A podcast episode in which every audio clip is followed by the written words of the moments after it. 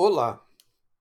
Dentro de três semanas, os argentinos irão às eleições legislativas em segundo turno. O país inteiro está de olho fixado na eleição de Buenos Aires. Tudo indica que o peronismo tomará outra avassaladora derrota, assim como aconteceu nas PASSO, o primeiro turno em 12 de outubro. A candidata que lidera a lista oposicionista de Juntos por el Cambio, Maria Eugênia Vidal, disparou na frente e já tem quase 50% da preferência do eleitorado. Isso dá uma amostra ultra convincente do grau de repúdio dos argentinos para com o governo do boneco de ventríloco presidente Alberto Fernandes. Esse peronista incompetente é uma invenção da muito corrupta vice-presidente Cristina Kirchner. A grande surpresa é a impressionante performance do, do candidato libertário Javier Milei. Conforme as últimas pesquisas, ele está encostado ou já teria superado o candidato do peronismo que encabeça a lista da Frente de Todos, Leandro Santoro.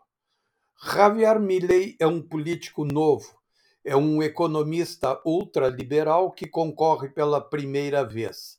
Ele vocifera o dia inteiro em todos os espaços possíveis contra o poder do Estado sobre os cidadãos e sobre como isso é benéfico para os políticos corruptos. Para surpresa geral, Milley tem tido um espantoso apoio popular, principalmente nas vilas mais pobres, onde as pessoas costumam ser alvo dos programas sociais que eternizam sua miséria. Milley, um pregador economista de 50 anos, faz um grande sucesso, especialmente entre os jovens. Legiões de jovens argentinos propagam suas ideias. Seus perfis nas redes, superiais, eh, nas redes sociais quase alcançam um milhão de pessoas. Leem, esses jovens leem os livros que ele recomenda, discutem seus projetos e sustentam sua campanha aos gritos de libertar. É uma coisa jamais vista na política argentina, pelo menos nos últimos 80 anos. Parece uma campanha eleitoral presidencial. Se Javier Milei se eleger, o debate político e econômico na Argentina não será mais o mesmo. Ele fala de uma maneira muito didática, como um professor de economia que foi. Trata de temas econômicos e é compreendido pelo povo que está escolhendo suas propostas. No Brasil, os libertários, até hoje, estão escondidos, permanecendo ilhados em clubinhos de eleitos sociais, sem nenhuma pretensão de alcançar as massas populares.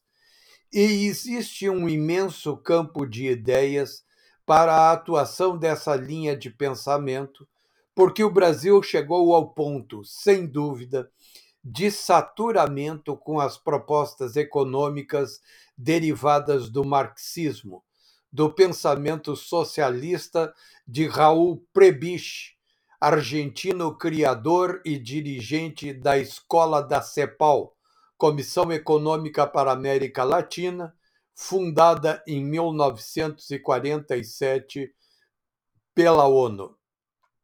Foi nessa escola que se formaram todos os teóricos esquerdistas brasileiros, a maioria marxistas, como Celso Furtado e Fernando Henrique Cardoso, José Serra et Caterva.